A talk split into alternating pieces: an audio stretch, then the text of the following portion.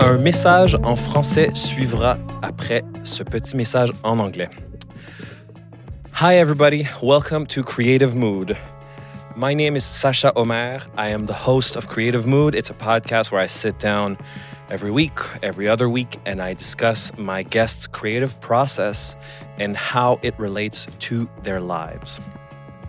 Having said all that, I want to skip right forward and give you important information.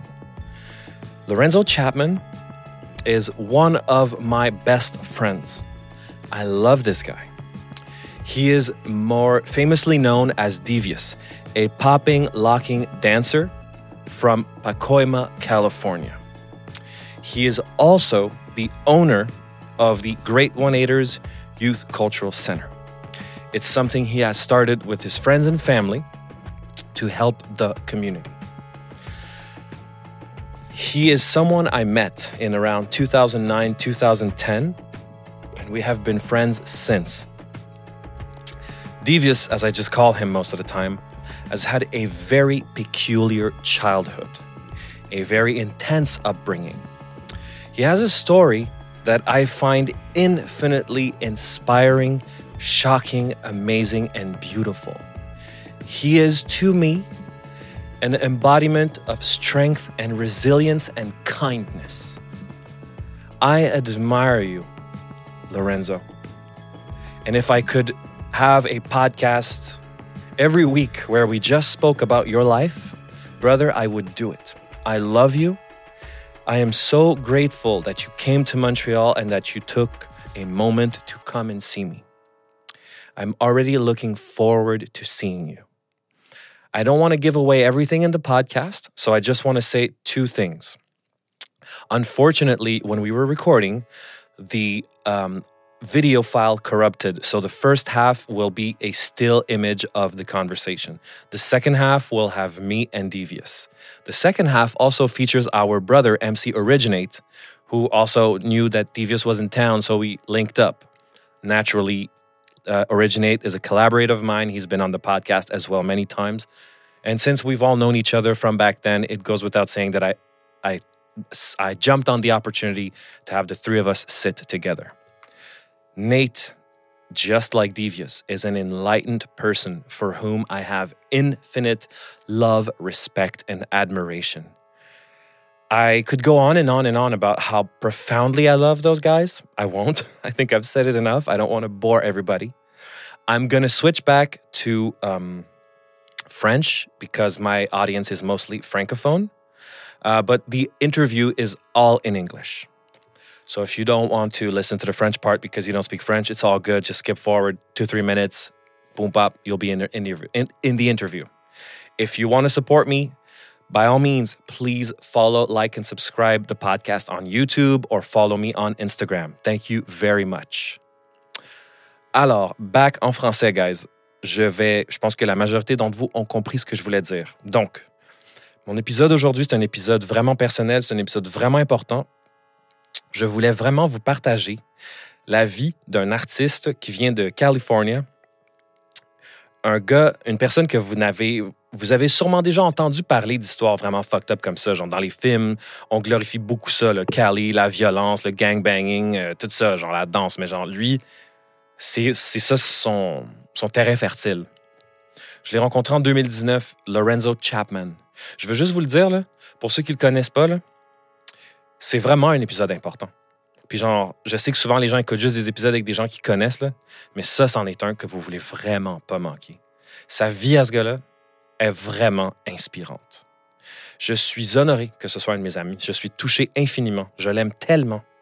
Il est venu à Montréal 30 secondes, j'ai réussi à le capter. Je lui ai dit, c'est quoi? On va faire un podcast, man. Je veux, je veux te présenter à mon audience. Je veux que les gens sachent, qui tu es. Ce gars-là, c'est un big deal. C'est un danseur. Il est connu partout dans le monde. Il a voyagé partout dans le monde. Ensuite, il a décidé d'ouvrir un centre culturel pour la jeunesse, man. C'est un, un, lutteur, man. Il a gagné des prix en Californie. Genre, il, a fait tellement de choses, ce gars-là, dans sa vie. Je suis pas bon pour faire des intros, man. Puis je suis excité parce que c'est quelqu'un que je connais, fait que je la fais mal. J'ai comme pas envie de vous perdre, genre. J'ai envie que vous restiez avec moi, genre. Juste, s'il vous plaît, man, faites-moi confiance. c'est une inspiration, ce gars-là. Je termine en disant que euh, malheureusement, man, le fichier vidéo a corrompu la première moitié de notre entrevue. Fait que genre, il marche pas. Par contre, la deuxième moitié de l'entrevue, c'est un vidéo file qui marche au complet. Fait que pour ceux qui écoutent ça en vidéo, man, après l'intro, ça va être une image, puis après ça, ça va retourner genre à la vidéo. Fait que c'est pas un big deal, mais je voulais juste le dire pour pas qu'on me dise que genre l'image est le fichier. Euh, et dernièrement, il y a mon frère Nathan, mon autre frère. Davis, c'est mon frère. Nathan, c'est mon autre frère. MC Originate, Nathan, qui est déjà venu au podcast, avec qui euh, j'ai fait la chanson thème que vous écoutez, la chanson du thème du podcast là, que vous écoutez à chaque semaine. C'est ma chanson à moi puis à Nate. Euh, Nate, man, il a drop in.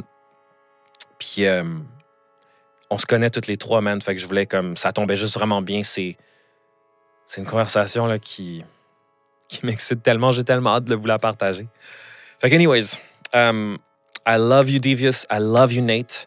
Je vous aime, chers auditeurs. Je suis vraiment choyé de vous partager la vie de cet homme-là que j'adore, que j'adore, que vous allez tellement adorer. Vous allez voir, man. Je vous promets une chose. Vous avez jamais, jamais rencontré, entendu parler de quelqu'un comme Devious. Merci pour votre écoute. Je vous invite encore une fois, man, à aller nous follow sur YouTube, sur Spotify, sur Apple, peu importe où tu écoutes ça, man. Follow up, baby.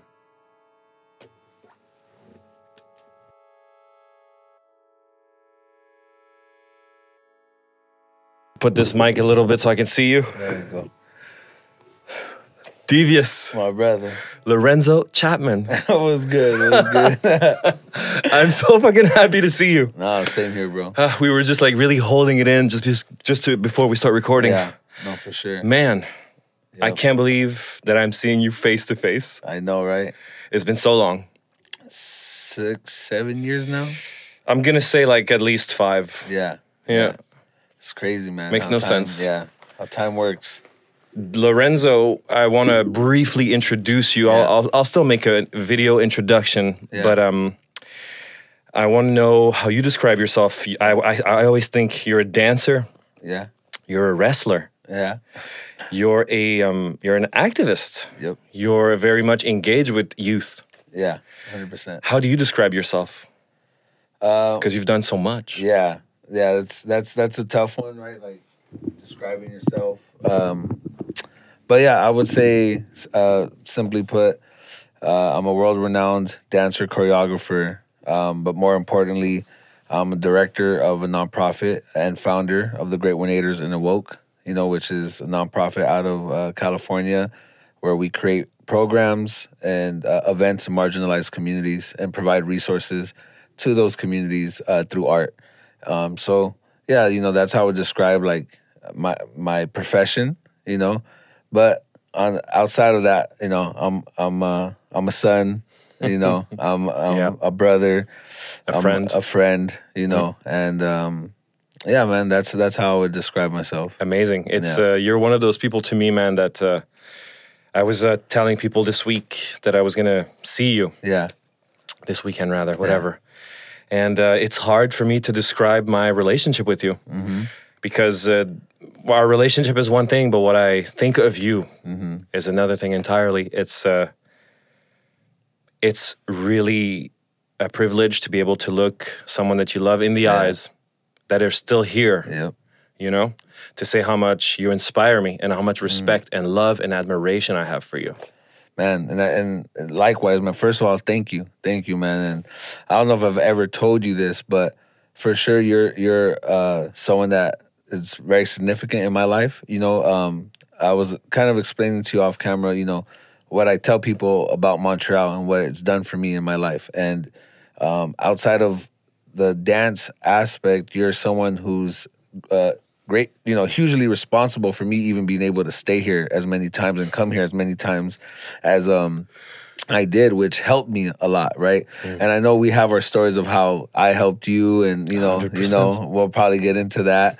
Um, but uh, you know, just thank you so much for you know opening your your, your home and and your doors and just all the convers late night conversations we would have and all the times we're picking each other's brains and just you know Yeah. um, building with each other and and I was you know it was a very pivotal time in my life right like c- coming into adulthood and and figuring out what I'm doing now and, and getting to this place now. But you know, again, thank you because Montreal and, and uh, you know yourself uh, really helped with that. You know, so appreciate it. I'm I'm I'm happy to hear you say it, man. Yeah. It's such it's so reciprocal. I think that's what makes these kinds of friendships that we have so special. Yeah. When it's so reciprocal, mm-hmm. you know, and it's uh, I, I was telling uh, my girlfriend Mm-hmm. about who you are, Yeah, and it almost sounds fake. yeah, yeah. You know what I mean? No, hundred percent. It almost sounds like who does he think he is? Yeah, yeah, Making up shit about his friends. yeah, yeah. Like, like this guy ain't real. Yeah. it's um yeah, it's hard to believe, man. Like but it's also very empowering when you progress in life Yeah. and in your heart you carry special people Yep. because that's strength. Yeah. Undoubtedly, it's not even like a direct thought of like, oh, I'm not, I'm not doing good, but like I have friends like Devious. Yeah. But it's just more like I'm not doing good, but I have amazing things in my life. I have strength. Mm. I can keep going. Yeah. To me, that's how these this strength manifests. Yeah. You And, know? and it's a reflection of your character as well because, you know, when you're when you have when you're grounded and and you know, you have the character that you have or myself, you build these genuine friendships and relationships with people that last a lifetime and regardless if we're able to see each other all the time or not, you know, these these relationships and friendships were were built with with uh no ulterior motives, Yeah, right? yeah. We live in a world where it's like, what can you do for me? Hustle culture. A hundred percent, right? yeah. And and um, you know, our our friendship was built off of the opposite of that, right? A hundred percent, man. For me, is like, you know, I have never met a human being like you. it was just like, who is this guy? Yep. Yeah, I was uh 18, 19 years old when I met you. I'm 32 now, I'm 35. you know, and Mm. I think when we met each other too was us on our way to To to becoming. to becoming exactly, you know. Yeah. And um yeah, man, it was it was crazy you know, you guys were like rock stars out here. Yeah. You know, and I remember being t- so funny to, to, to think about that. you know, like Yeah. showing up and you guys, you know, with, with your swag, just, you know, like, man, what's up, man? Wh- wh- What's who good? are you? Yeah, like, What is? devious. I'm from LA. Like, All right. all right, all right. you know, and then getting down, you know, uh, dancing. Um, That blew my mind to see such a, a big guy move Yeah. the way you did. everyone in Montreal was like, "Whoa, this guy, this guy could move." Yes. Okay, you know, it, uh, it was a lot more heavy set too back then. Um, That's You right. know, and uh, but yeah, man, like it, you guys are always very good vibes, and and Mm. that's something about. Um, and I say Montreal, but I'm saying the people I met in, the, in my my group, right? Yeah, Because sure, of course. y- you Yeah, know yeah. the people that I interacted with, like so welcoming and so so inviting. A lot of times when you have conversations with people and or building with people, the way we we started, you know, um, you're you could tell they're waiting to talk. They're Yeah. not listening. yeah, You know, it's just like it becomes like a, a, a brag contest. Like they hear something, then they want to say something to kind of outdo you. Mm. And with with you guys and and and you know certain people that I still talk to to this day, it was always like really us listening, uh, uh, absorbing what's being said, and Genuinely curious. exactly, Of course, you know. interested. and being able to to help each other in whatever way, whether we know it or not. You know, and Mm. that's what I think why we've been friends now for a decade. It's uh, I've- Plus- I agree, but it's like I, uh, we were talking about this a bit off camera, Mm-hmm. but you know, for me, I'm worldly. Yeah, I've lived in different places. Mm-hmm. I'm of mixed heritage. correct. The um, francophone whiteness Mm-hmm. prevalent here is not me. So, meeting people like yourself, we already start on a plus one. Yeah, You know, we're always, we already start on a more communal footing, mm-hmm. and so your worldliness, I, I for for myself, I know that that's how I connected with you. Mm-hmm. I'm like, this guy has traveled places, the way he speaks, the way he carries himself, his ideas, his words. That and that's just the base. Yeah. You know? And that made me feel like, well, I must be doing something good if I'm around people like that. You know? Yeah. Um, what I would like to do today Yeah. if uh, and I, I, I didn't actually tell you this on off camera. Yeah. Um, I think you have a really um, intense story, Yeah. and I think it would be to everyone's benefit if you would uh, be so kind as to agree t- to take us back there. I would like Oh, yeah, to sure. tell people your story. Because I believe that that's what's going to put everything that you do into context. 100%. And in any, in any in any case, I want to know because Yeah. I don't know everything about Yeah. you. Yeah. Um, let me ask you. Li- Like, I want to make it like stupid dumb. Yeah. You know, like where are you from? Yeah. So um, I'm from Pacoima, California, right? Uh, Pacoima is a su- suburb outside of Los Angeles, but the thing is, people sometimes confuse that word, right? Suburb isn't like, Yeah, it's not. especially in Southern California or across California.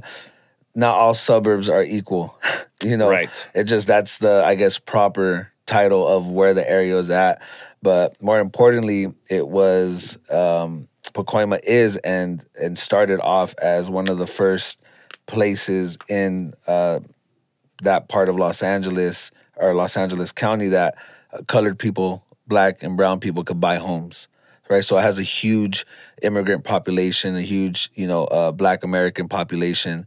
Um, so uh, uh, that that's like just to give you the baseline of where I'm from. You know, Yeah. Pacoima is also uh, one of the has the highest one of the highest uh, crime rates, uh, you know, gang violence in the U.S. You know, um, which is unfortunate, and it's an unfortunate reality of areas like that uh, due to, uh, you know, again, uh, just kind of how things are in the United States um, in terms of where they place us, how how certain things, whether we're consuming it, you know, via you know television, social media, kind of places you know these different ethnicities against each other to think that we are the enemy, right? And that's what kind of uh, cultivates that that environment. It's not that it's necessarily the people; it's just the circumstances that really make it like that. It's a beautiful place. Um, you know, so much history, so much culture in Pacoima. Um, you know, so that's that's where uh, I'm from. Um, What are what's the heritage of your two yeah, parents? Costa Rican and Mexican. So yeah, I'm I'm I'm definitely Latino. I identify as Chicano, Mm-hmm. right? And Chicano, um, as as I you know uh, describe where I'm from and, and what I do, I'll, I'll explain what that really means. Yes, I know a lot of people are confused about Yes. what Chicano means. Yes. And so yeah, from there, uh, born of uh, you know uh, parents who are immigrants to the country. I'm first generation. You and your brother. Me, me and my brother. I got two other. I got four siblings. It's uh, me and my brother, and then my two younger sisters. Um, but there's a, a a big age gap between the boys and the girls. It's two boys, two girls. Um, Gotcha. yeah, you know, born uh, to you know again, born to parents who are immig- who immigrated here to, or sorry, to the U.S. Um, teenage parents at that. You know, 15, 16 years old. Really? You know, yeah, when they when they had me and then my brother came not even a year later. Me and my brother are the we call it Mexican twins. We're the same age for like a month and a half, a month and some change. You know, Mexican twins. Wow, Yeah, my bro. parents always say we didn't have TV. You know, so um, yeah, you know, so I've I've it's like we're twins. Like I've never I've never known life without him. You know, because Right. yeah, I wasn't even one. He Right. was already around me. I always give him a hard time about that. I'm like, man, you couldn't even give me time of myself. You know, That's right. How dare he? exactly, You know? exactly. Uh, but it's important because you know that me and him have always been together. You know, so we've experienced uh, everything uh, with each other. You know, um, You know, I never thought about what you just said in that way. That's Yeah. profound. yeah, and I'm very fortunate for that. You know, because the type of life I've lived in, the environment I lived in, it's it's a jungle. You know, it's it's very rough. It's very it's very hard, and to do that by yourself, you know, like you, of course you got parents or you could have an uncle or someone in your family, but there's usually that age gap, and they're not necessarily experiencing what your generation's. They're not hanging out with you in that way. Yeah, right. You'll see them at home, but they're not Yeah. walking the streets, going to school with you, you know, that was always I always had my partner in crime to lean on, right? Like, Right. um, for lack of a better terms, right? yeah, yeah, crime. Uh, um, so yeah, you know, um, uh, but what was interesting was, you know, my my dad was uh, a b boy, or some know as breakdancing. You know, he was very involved in hip hop culture, um, but due to the climate of of how you know hip hop kind of got stigmatized into being this like negative thing, um, you know, it became for those who know the history of it, you know, or, or sorry, for those who don't know, you know, there was a time where so many people were doing it of color, you know, black, brown. Um, when I say black and brown, that I'm I'm describing, you know, Nigerian, uh, all parts of Africa, all parts of Latin America, Middle East. You had so many people who, you know, didn't fit the the good old American boy look, you know, Yeah. we're doing it. So it intimidated people. Um, and they started making it like illegal to, they, they called it loitering, you know. So that's how a lot of these kids started getting in trouble. And for those who are born of, of uh, who are children of immigrants, when they come to countries like maybe even Canada or US, the last thing they want is for their kid to get in trouble. You know, Sure. they, you know, I didn't come to this Sure. country, You're right. you know, so I didn't come to this country for you to get arrested, and you Yeah. know, well, don't do that thing on TV. They're you know they're they're they're making it seem like a negative thing. So, uh, my dad, you know, the, the my and my mom were involved in hip hop. They were there for the you know the golden, not the golden era, but when it was really being done, you know, um, and created. But then because of that, it started. They started stopping a lot of this you know thing breaking the, the DJing, the beatboxing, all that stuff. They they the police would stop them and arrest them and do things like that. So that's really where a lot of people in Los Angeles started pivoting to the gangs, right? Because they they already had these crews, they already had these these these social groups, and now they took away their art, right? They took away their outlet, right? Um, especially in that area, not everyone could afford to to do summer baseball. Could t- afford to do summer soccer. Their parents couldn't Most pay for those can't. things, right? Exactly. Um, so that's when they really transition into the gangs because now these young, you know, people. Both of your parents. Yeah, both of my parents, you know, and also it's especially on my mom's side, you know, I, um, and I'm very open with this. You know, I come from a family of of addicts and gangbangers. You know, like it's uh, you know it's it's it's a reality of of the life. You know, me and my siblings, especially me and my brother, were raised in. You know, and um, you know, so um, they started getting into the gang life and you know you know not being so productive you know um but fortunately enough they met each other and i feel like they came from such extreme upbringings my mom and my dad that when they met each other they they realized that's not what they wanted for their kids right they realized like you know regardless of what we should be we sh- we're not we're not going to allow those circumstances to define us and you know we're going to try to uh, do better for our kids right because my mom and dad both my, our our stories man it's crazy but what they went through my mom and dad is it's a whole nother that's a whole nother episode Well, right one day I want to do that episode. yeah, please. man. I would love to know. A hundred percent, you Okay. know, because then it really, you know, makes more sense of how, you know, what, why we I are the way we are, you know. So, um, yeah, they met each other. They they right away had me, um, and my dad put all the gang banging stuff to the side, and he, you know, there's a big story that like I was always being told as I was being raised, you know, because he still had the same friends, you know, and they would always say like, "Man, we remember when your dad came to the neighborhood and told everybody like, yo, whether you guys want to jump me out, whether you guys, whatever you guys want to do, you guys gonna have to do it because I, I can't be around that much anymore because I'm gonna help. I'm a, I'm gonna be a father to my son. Um, I'm gonna be there for him, you know, uh, in the way that my my dad wasn't there for me.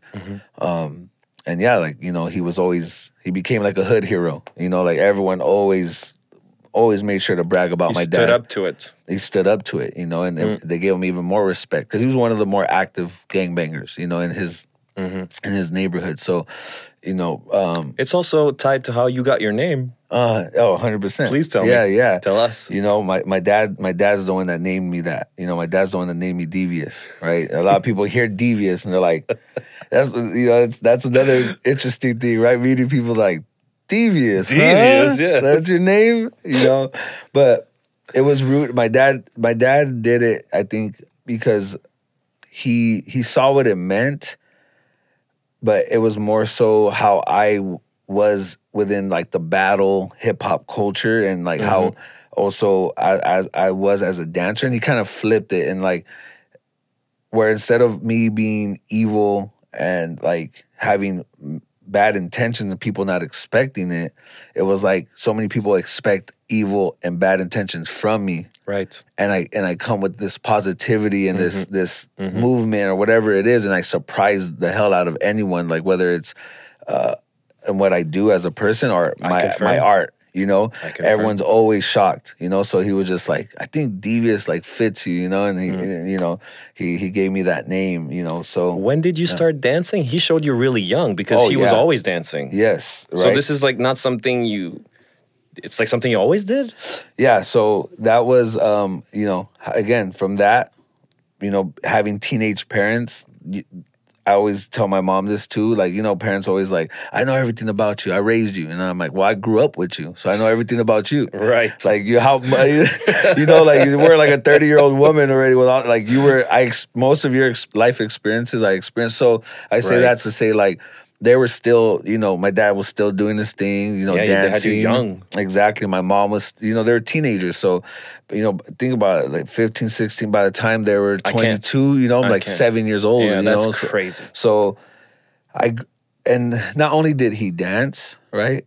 But we were surrounded by pioneers of the art form, right? Like now it's like, yeah, okay, my dad played soccer. It's like, no, but I'm hanging out with the the world champions of it, like people who are going in the Hall of Fame, you know, for Right. it. So right. like as I got older, I realized that. Mm-hmm. You know, so yeah, like you know, going to barbecues and kickbacks and you know backyard boogies, and I'm seeing people who like are the ones responsible for this being a worldwide art form. You know, like Yeah. just dancing and doing their thing at a, such a high level. And for me, it was like, oh, that's what every you know Yeah, that's every family's got this thing. yeah, right. Like every Yeah. little Mexican boy, you know, little Latino does this, right? Like, because of, of course you think you know your your world is the only one. Uh, You don't realize that there's this big one outside of your bubble. Of course. you know. So, yeah, you know, we started very young. Um, And um, I know that something happened to your dad. Yes, yes. You know, um, so you grow up, you know, uh, he was very smart with how he he had us, you know, participate in it. He never forced us. Right? A lot of people He knew. he knew that he was very smart with that. Like he just kept us around it and would wait for us to ask to to do it, you know. So um yeah, that's that's just how we continued uh, to to grow in it and um you know, he always would watch us practice, always would take us anywhere we'd want to go uh, for for that. But he would like if we wanted to go somewhere, he would be like, "Hey, you guys have to practice. You can't just we can't just go to go. Like you mm-hmm. guys are gonna have to you know train hard for it. You know, like so because this was starting to reemerge because it kind of died out. The art form and, and the culture kind of died out, and and and and it was making a comeback while we were getting older, you know. So Okay. there started becoming more events, more things, right? And as this this thing started really taking off, um, my dad unfortunately went in, he got he got sick and he went into a coma unexpect, unexpectedly, right? Uh, I'm actually the age I'm turning 33. Um, that's the age he passed away, which also is kind of trippy for me. That like, cause I still feel so young, and I'm like, wow, like I'm about to be the age my dad was when he passed away, right? Um, so yeah, you know, we up to, at 15 years old now. He was uh, truck driving. Uh, he just came back from North Carolina, and this also ties into the wrestling thing, right? Like, um, it was my first day of wrestling practice. Like, it was a, you know, I literally I remember he just came. I haven't seen him for maybe like a month. He was right there. It was like six, five, six in the morning. And I was going to the wrestling practice, and he was like, "Where are you going?" You know, and I'm like, "Oh, wrestling." And he was like, "Wrestling? What the heck? Like, when did this start happening?" And I'm like, "It's the first day. I'm gonna try it out." And he was like, "All right, well, I'll see you when you come back." And then went to wrestling practice, came back, and then uh, it was around Thanksgiving time. uh, which is a holiday in the U.S. You know, fucking Yeah, of course. bullshit ass holiday. Yeah, yeah, yeah. fucking not so much of a celebratory thing, but Say no more. yeah, yeah. Um, and all the families together, and I remember coming out of the room and seeing my mom holding him, and uh, he ended up going into a coma, and he had a brain aneurysm. Um, it was again unexpected. The, the doctors had no idea what was happening, how how how it happened. Um, it was like a freak accident, not even an accident. I don't even know how to describe it. Like they had no answers for us. So that happened. Um, he was in the hospital for around two weeks, you know, in a coma, and they Wow. were trying to, you know, see what they could do to bring him back. Which, again, you want you want doc, you know, hospital doctors to do anything uh, to help your family member, but it's also very traumatizing to see someone in that state every day. That one day they're f- completely fine, and the next day you can't. There's no. There's nothing there. It's just a Yeah. body, right? Um, and you know, death isn't easy, um, but sometimes people are prepared for it to happen, right? When someone gets sick, and you know, It's a little drawn out. Exactly, it starts coming. Of course, it's it's hard regardless. There's no better way. Um, but when it's unexpected, it's like we went from being a family, being the example in our neighborhood and community of ha- like mo- most of my friends didn't have a father growing up, you know, and if they they did, or the father was around, like he was abusive, all these different things, or it was the mother that was that way. I had a, a mother and father who were very in in our lives, very good to us, doing everything they can for us. So everyone, all my friend group, everyone that I ever grew up with, my teachers, so many people always were like, "Man, you guys, you have amazing parents." Like You guys lucked out. yeah, and my mom and dad always took care of other people's kids. They always did that. My dad was the one who drove everyone around. My mom was the one if a kid came and he didn't have food because his mom was out doing crack or you know doing whatever she was doing, or the dad was in jail and the mom don't have money. My mom was cooking dinner, you know, for them and feeding them or sending them with food to their house, like giving them clothes, like always doing that, like um, because yeah, like so um being that type of family, having dinner every night together, things that my friends wish that they had, you know, and me never even knowing what it was like to not have that, to literally the next day it being gone, you know, forever. And and it had a huge impact, you know, in in in a negative way in the beginning in mine and my brother's life because this whole time my dad the the force field of all this negativity surrounding us, with including family, and you know, including the the block that we're on, the school that we go to, and what's there, um, is gone now. So all this negativity and these things that he's kind of we've seen, we've experienced, but he's sheltered us a bit. You know, our parents If, He's netting it off. Exactly. He people knew not to fuck with him and his kids and his family. You know, of course, I grew up seeing domestic violence, but outside of my home. You know, I grew up seeing crazy drug abuse outside of my home, and it was always we came back home and we talked about it. You know, like my dad would always say, "How do you, how do you feel when you when you seen that?" Really? You know, he would always do that. You know, because him and his, he was him and my mom were taught, "Your kids, you don't have an opinion. You're, you, what do you know? Like Right. you didn't see nothing." You know, and, and that's what continues that that trauma cycle. that cycle exactly so um again i say that to say like of course i seen it i experienced it um but never to the level of what was about to happen you know? Um because we were always busy either doing sports or dance you know? Um and uh, yeah so he passes away um unfortunately you know december 5th uh and um it was almost like instant instant. I remember maybe three, four days of after he passed away, I seen my first eight ball of cocaine.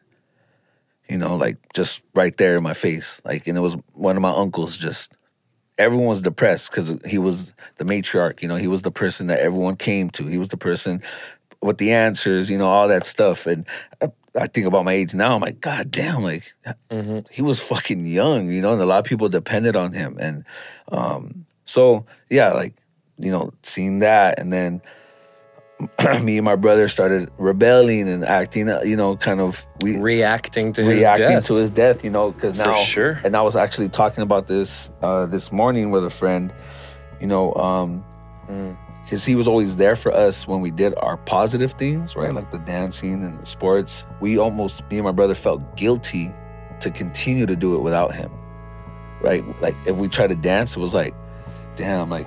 Uh, What happens when I think what happens when something like that happens to you in your life, something that, that traumatic with someone you love, is you almost feel guilty for being happy after.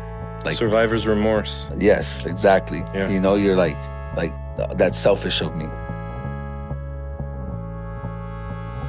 Yeah, All right, we're back with a plus one. Yo, yo, Yeah, yeah. originate in the building. Yeah. Oh man, this is. Uh, I have to tell everybody. I mean, uh, people that have been listening to my show, they know who Nate is, but I haven't up, seen up? Nate in like a year and a half, Mm. and um, I haven't. Uh, we I were reunited the forces. a hundred percent. Are we starting like a band? Is this what we're doing? I think Yeah, so. I think so. I, I don't know what I'm gonna do in the band, but I'm there. oh, guys. Hell yeah, man.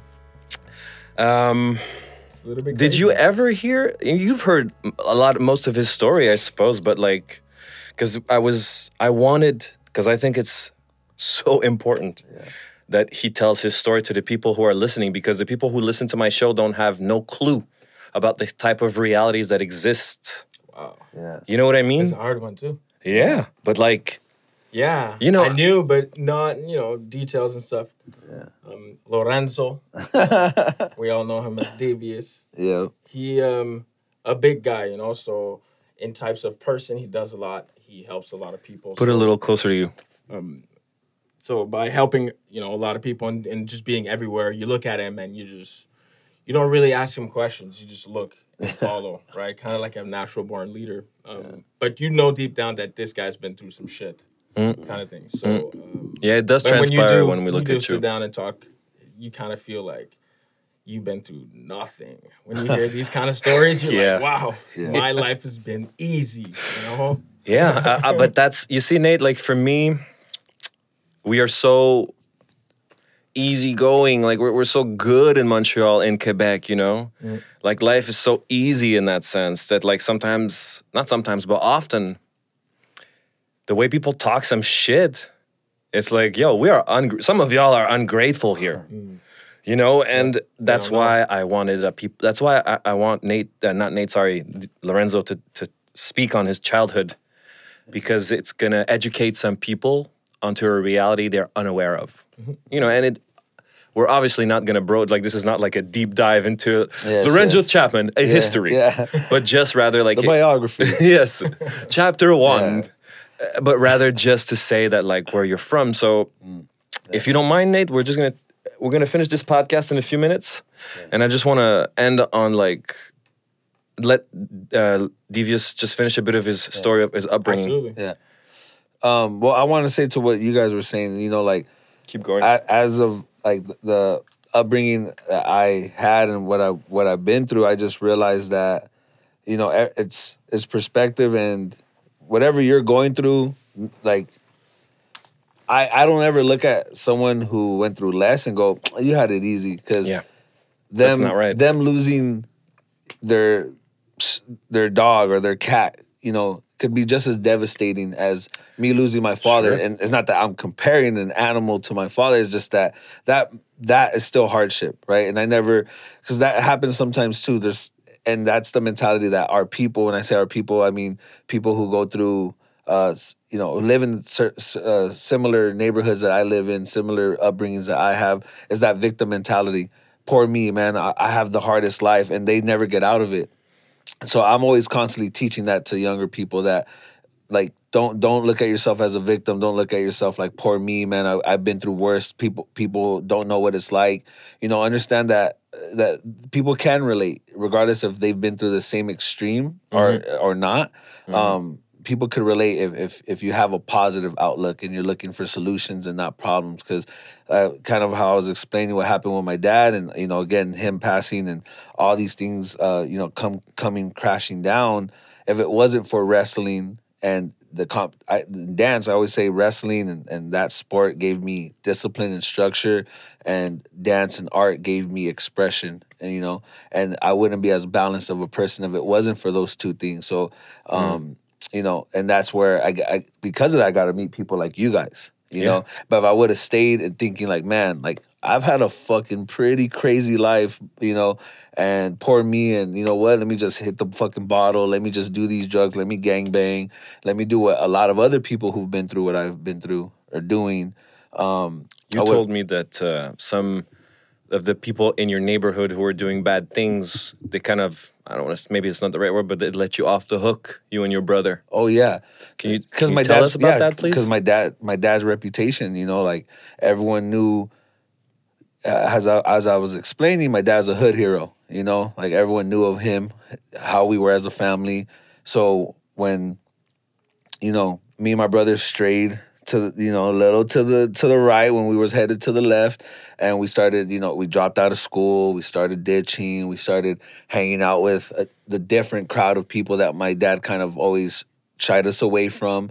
Um, and then a lot of people from the hood would always be like, "Man, like you guys, like you guys are, Fucking- you guys are talented. What the fuck you guys doing? You know?" And um, so you know they never let us get too deep into it. And also my uncles who are also notorious gangbangers in, in in the area too. You know, um, they knew that like my dad left such a strong imprint in in the community that they people were almost still afraid of him even though he was gone. you know, that's how I describe it. Like people Right. were just Yeah, yeah, just sure. like that. You know, like so they just still didn't want to really um, you know mess with him even though he was still he was gone. But Mm-hmm. um, yeah, so you know that they never allowed us to get too deep into it. And then if it wasn't for a wrestling coach uh, by the name of John Paez, um, I I probably would have, regardless, went down that route. You know, and and, and my brother. Um, we were ditching school one day, and we were at the house smoking weed. Just fucking, it was like our house became like the kickback spot. Everyone came to ditch and and chill and party. dojo. The dojo. Nate, Nate, Nate knows what's up. we've been there. you Oh, know? yeah. yeah, Um, which the dojo went from being this place of you know not doing so good things to very positive place that got us to this point now you know? Um, but yeah he came to the door knocked on the door opened it fucking got hit with all this smoke. And he was just like he's like come out here. And i was like didn't want to. And he grabbed me he pulled me out the house. And he's like what the fuck are you doing you know and like your mom told me you haven't been going to school this X, Y, and Z. You know, you you you have you have a gift. You know, don't don't don't throw it away.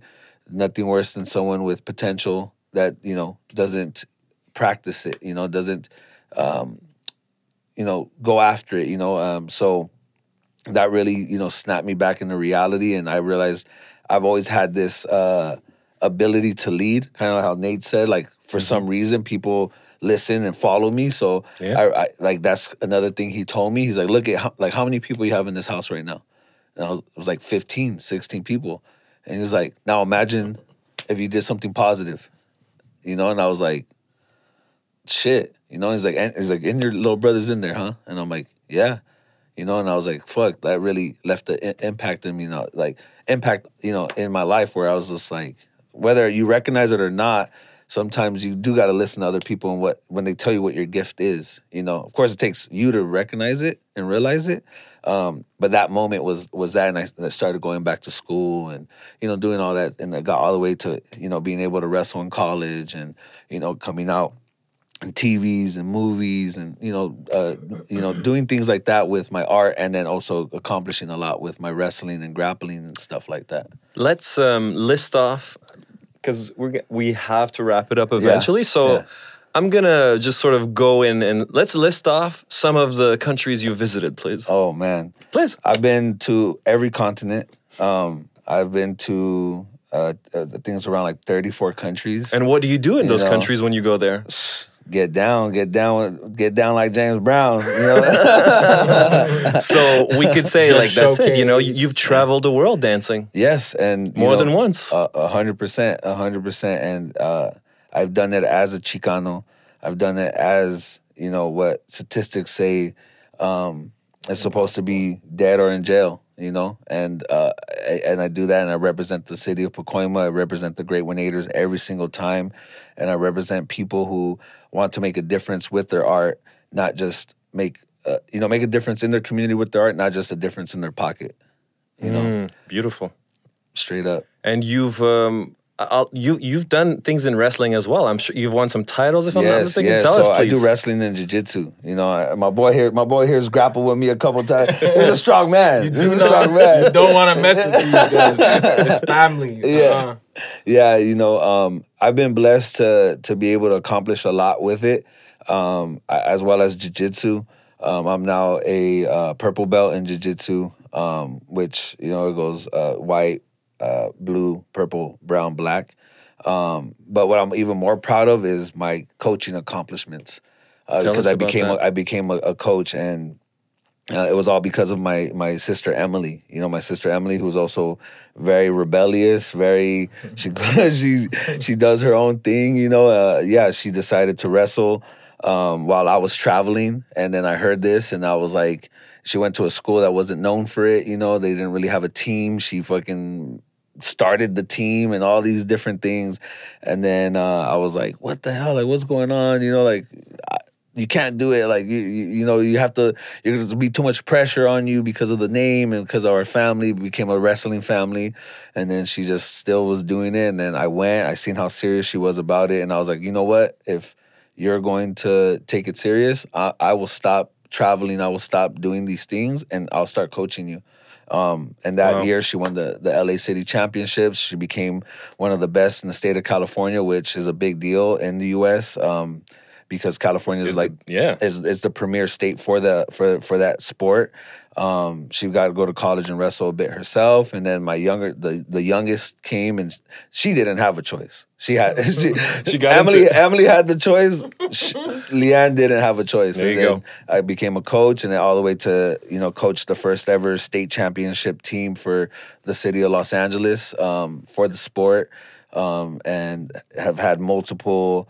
Uh, you know, peop- uh, multiple wrestlers get full scholarships. Now, some of them gra- graduating this year like, from college, which is also trippy to me. Where I'm like, I I have like college graduates, firefighters, police officers who I coached. You know, and they're like, it's because of what what me what me and the Great One Eighters do. Yeah. you know, and and I'm like, damn, like they're aging me in a bit. You know, I'm like, damn, I'm old. Like Uncle Devious. yeah, that's how it is. You know, like they're coming. Like you know, these are productive members of society. You know, people making a difference um, in their community and from a community that that's not so common. You know, mm-hmm. What's um, and and you'll attest to this, Nate. You know what's really sort of um, inspiring is that okay, you know, you come from a rough background, but like surviving and not dying and not being a shitty person is uh, quite an accomplishment. and then imagine becoming like a wrestling champion, and imagine not being satisfied with that. You go and you become a world famous dancer and you travel the world, and imagine that's not enough. So you're like, I'm gonna open a youth community center. Yep. I'm gonna start coaching. yeah, yeah, You know, Lorenzo, that's why I wanted to talk about all this Yeah. because it's not a lot of other things matter in life Mm. aside from just recognizing your, you know, your the purpose in your life, man. It Mm-hmm. it is shocking to me. Mm. My girlfriend tells me things. She's like, "Wow, your your purpose and your story is fucked up, Sasha. It's very inspiring." And and I'm like, "Well, thank you." Yeah. And that's how I feel about you. oh man. Uh, Do you know what I mean, Nate? Absolutely. Shit. I was gonna say, you know, it's it's one thing to have a, a hard background and to go through a lot of hardship, um, but to make it out with sanitude, you know, like you said, which is being a good person, um, that's what sets you apart, and that's what's actually uh, a tool used in everything you do when you teach it back to people. They don't Yeah. just see what you teach them; they also see who you are as a person, and that makes the difference.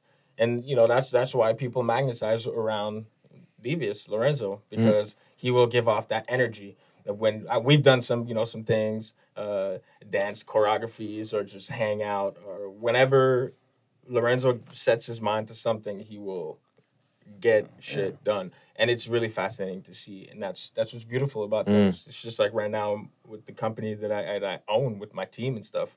I'm lucky to have a team that's at the same level in their yeah. minds. Let's just do our best, you know, mm. kind of thing. And that's it's, it's always nice to see people doing their best. So A hundred Lorenzo is percent. definitely, you know, and, and and he's not alone. He comes with a whole family, Yeah. a Yeah. community, and a lot of people that are just there to help, just to be there. Uh, to me, you know, now that I have my son now, a year, year and a half, like Mm. he he's I, I get it a little bit more now. Like Mm. these guys are securing our children. You know what I mean? They're Mm-hmm. making sure that our children are not doing stupid things with their extra energy. He was saying all this. At one point, we just got to do things, just like how he inspired all of us. You know, he's doing all these things. Uh-huh. You can see these kids that have that energy before doing all these things. They're Mm. usually looking for trouble or just. As you said, in just they have extra nothing. energy. Exactly. Yeah. So when so when they meet people that been through some stuff like that and have a good reaction and a good output and It nice forces respect. say- exactly, and that respect is the strongest to me. A hundred percent, based on positive. you Yeah, know, yeah. Um, livings and, and experiences. So straight up, it's it's how he made it out, and you know that's how we we connected like glue. You know, like Yep. where I'm from, I didn't I didn't have no gunshots at the corner of my streets as often. You know, we don't have that shit 15 times. A Yeah, day. yeah, it's We not like that here. I couldn't walk around in his neighborhood. I had to wait for his family to to accompany me because Yeah. I'm not of. The, I'm, I'm That's my what I was telling my girl the other you know what I day. mean, we don't live Yes. around that area. So boy's been there. If My I'm boy's- walking around the Latinos and I'm tough here in Yeah, yeah, Montreal, He's you don't Mon- look at me. Oh, it's like what they say, like uh, he, he's a uh, in toughness scale, he's a Montreal ten, you know what I mean? but he's an LA two.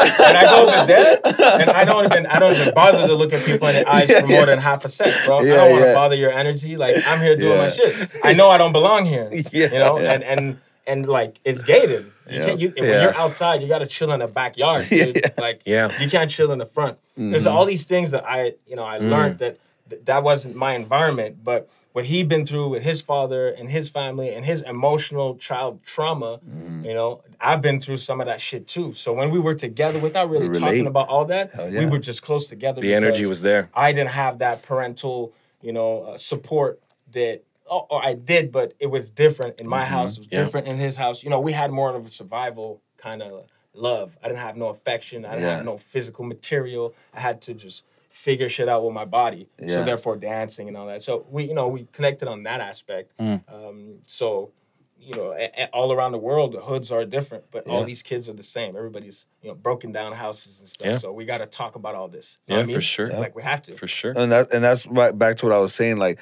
now, imagine if uh, 'cause I want to say two things or a couple of things. Just imagine if I I would have came and like met you guys and. I tried not to relate because I knew how much different or how much mm. quote unquote harder life was for me. Yeah. But instantly when I started like when I met Nate and his family and I started talking, I was like, man, you're like me. You're you're like a version of me, but here Yeah. you know and and that's what tends to happen for kids like myself in the communities that you know are like Pacoima is we're made to feel that we're alone mm-hmm. and vulnerable so we're always defensive Yeah. and we're always on attack mode.